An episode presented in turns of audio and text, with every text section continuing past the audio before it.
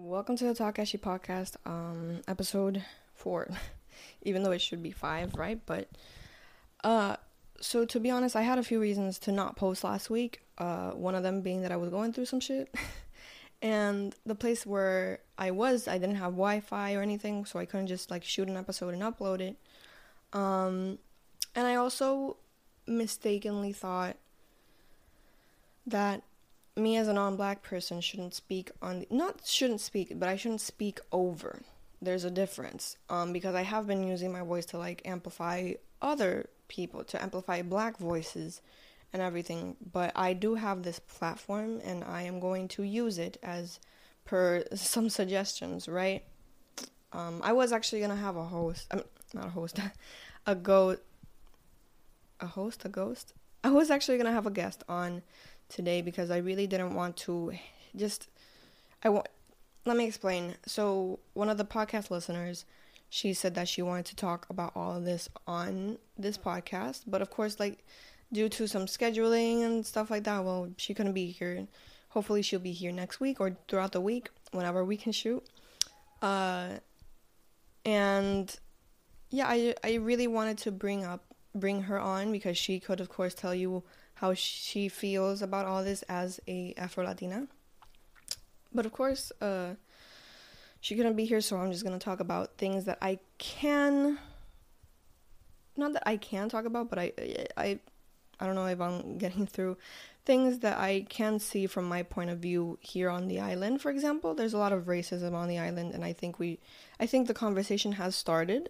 I think a lot of people are taking note of that, and they are um, discussing it a lot to the point that we are seeing more ignorance than ever about race, national nationality, ethnicity, etc. here on the island. But um,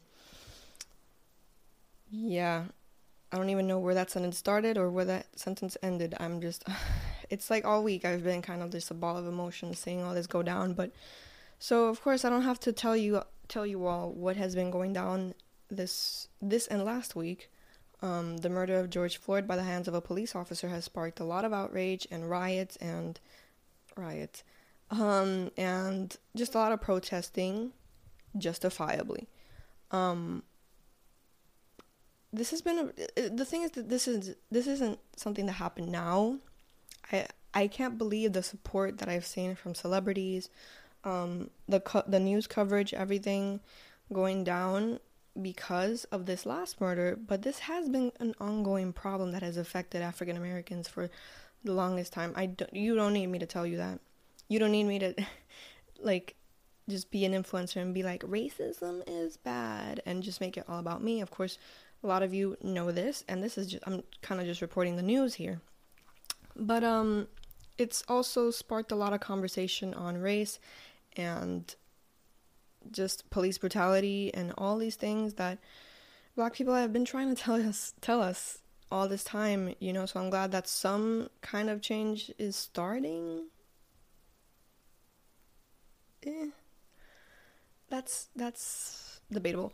But well, at least, you know, thankfully, you know, the murders have been charged and, you know, arrested and all of this stuff, but that's that's not justice yet we'll see when the verdicts come and all these things. That'll be justice if the, if it's done correctly. So, of course, this has all started a conversation here in PR, which I will kind of just talk about a bit. I can't talk about it personally, but I I can talk about it as a person who has seen it and tried to stop it at, at many points and have tried to change my bi- my bias, my the the way I can handle it, right? So, I want to talk about race in Puerto Rico. In Puerto Rico, I feel like we think it's extremely different to the United States when it's really not. So, in the, in the United States, English white settlers came and invaded the whole fucking place. Uh, and with them, they brought black slaves, African slaves, um, and they ransacked the United States. And of course, like, what was I gonna say?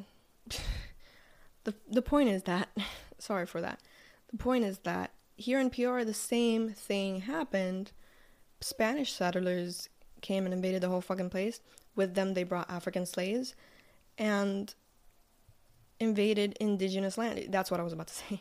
that they invaded indigenous land both in America, in the United States, sorry, and in Puerto Rico. And I don't know why um, in Puerto Rico we have this discourse of the three races. In the United States, there there isn't a discourse of like whether of what race you are. You know, you're either white, black, or any other race. but in PR, there is this thing where we we say we are all three races.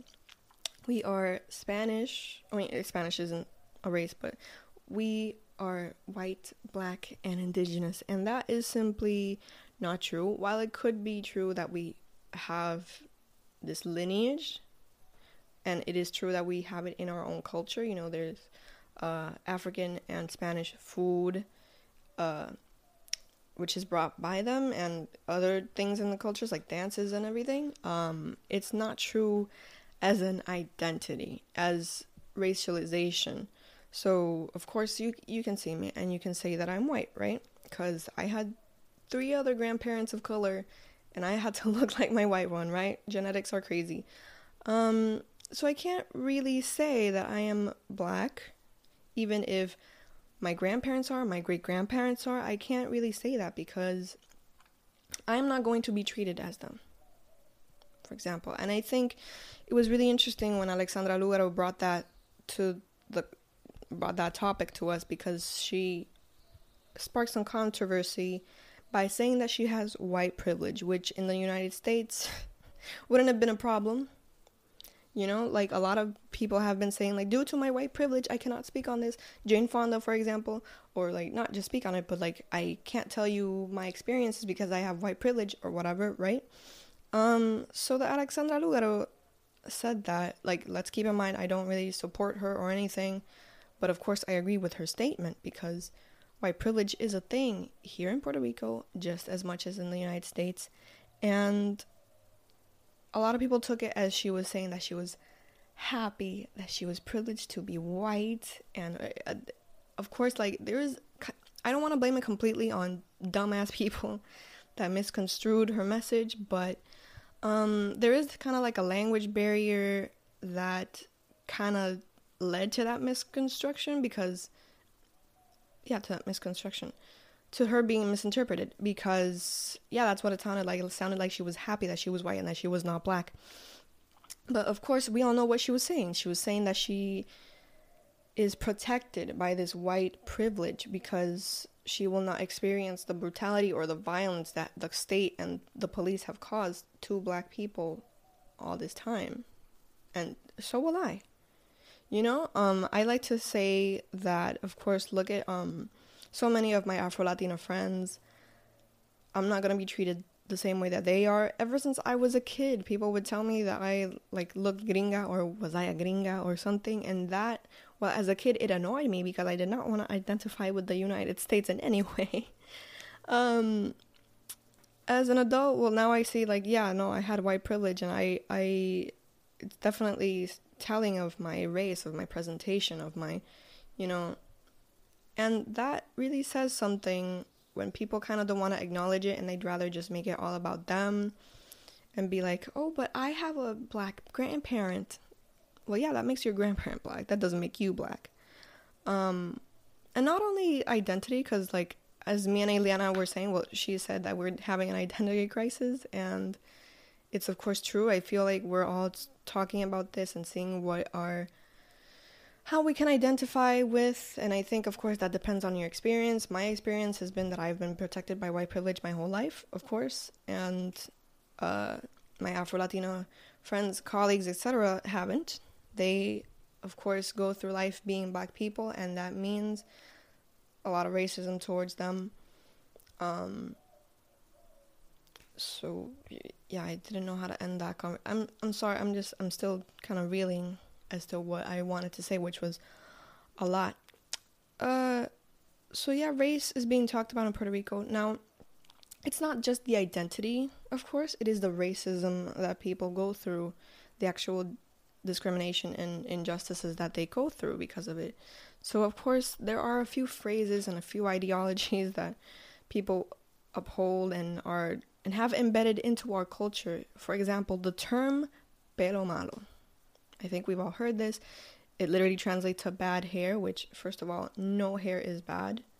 And it's like, it's an it's almost an internalized thing because some people are like, I see, yo tengo pelo malo. Um, when they just mean African, you know, Afro hair. When they mean, uh, what what are the numbers? 4C, 3C? You know, they're just extremely curly Afro hair. And that is just indicative of how internalized racism is in Puerto Rico, of course. Um, and also just to certain communities, there is a like for example, there is a white elite in Puerto Rico. You know, uh mainly the people in power are white or white passing. Um, and then you have impoverished communities, which a lot of them are people of color or black. And I feel like that is usually not acknowledged because there is a lot of, I don't know, it's just, it's very gray. It's not very black and white like in the United States, I guess, but it is a thing that happens here. People want to deny that there is the difference between black and white because they all want to be just like, oh, we're all the same race. We're all Puerto Rican. And no, we're not. We're not all going to be treated the same if we all go to the United States, which is another thing. People are always like, oh, like if I go to the United States and I speak Spanish, it, uh, like, I'm disc- yeah, you're discriminated against. Don't get me wrong. Karens are gonna bust your ass and you're gonna go viral.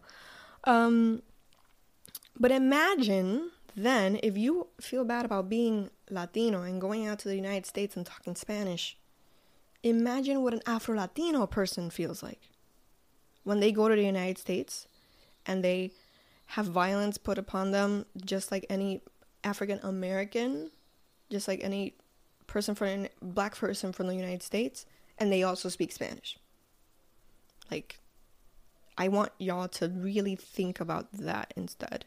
Anyway, I'm really excited for next week's podcast because uh, I'm gonna have Ileana over hopefully, and she can she's gonna pretty much control the conversation, and I'm just going to kind of agree with her on certain points. But I really want her to take the floor and really, sorry, talk to you about all these things from her point of view because her point of view as a black person can really give you some perspective on all of these things.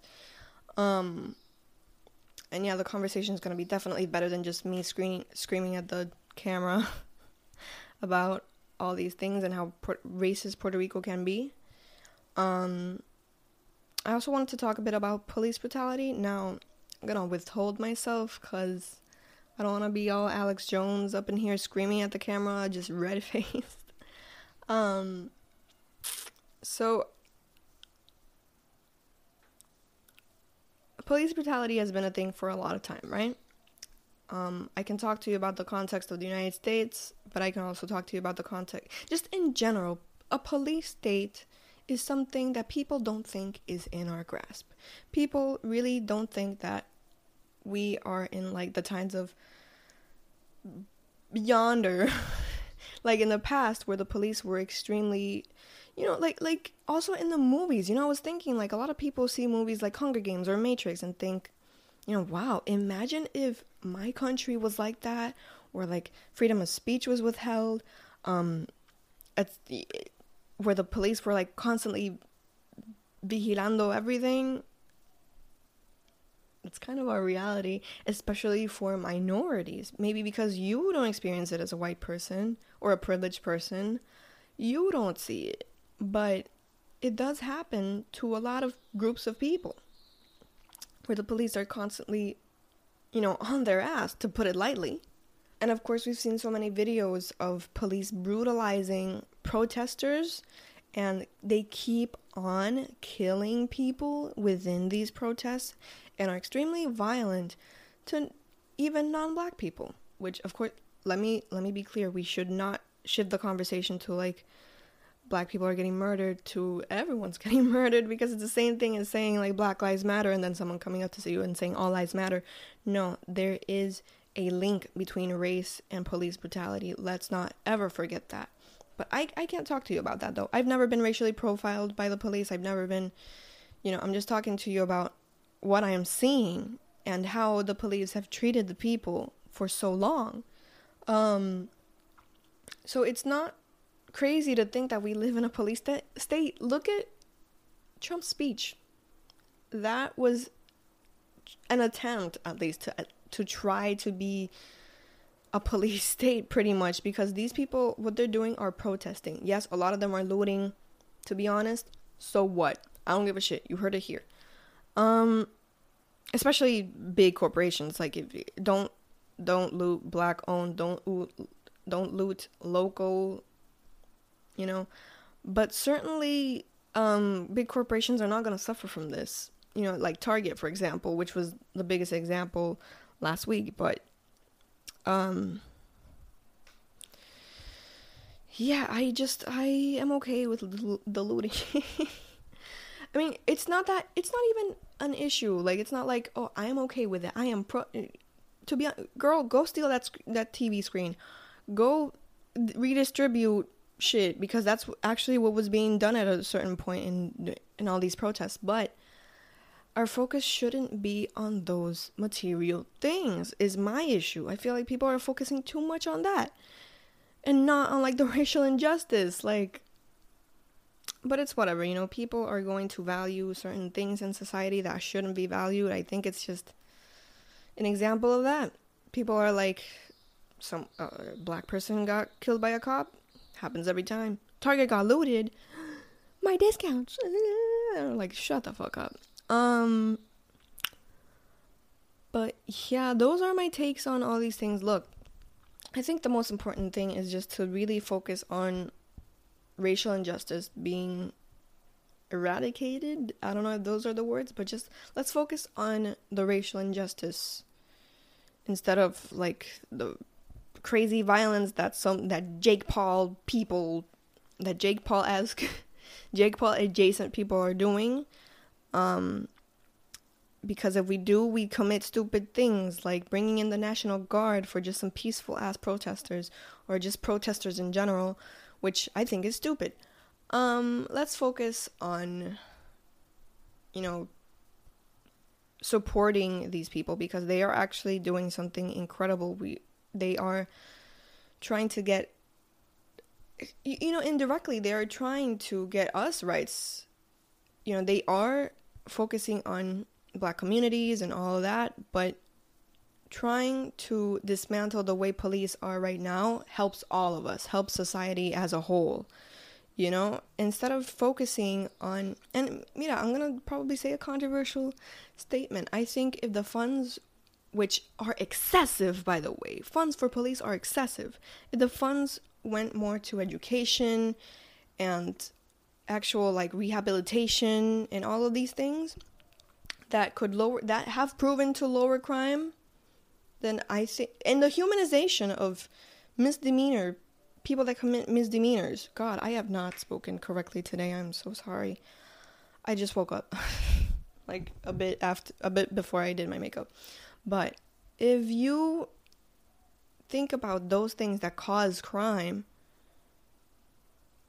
and you try to make them better with actually trying to solve the problem instead of just throwing people in jail and killing them for things as stupid as a $20 false bill if even if that i feel like people are trying to be like that's not even true. Even if it was true are those grounds to kill someone? No.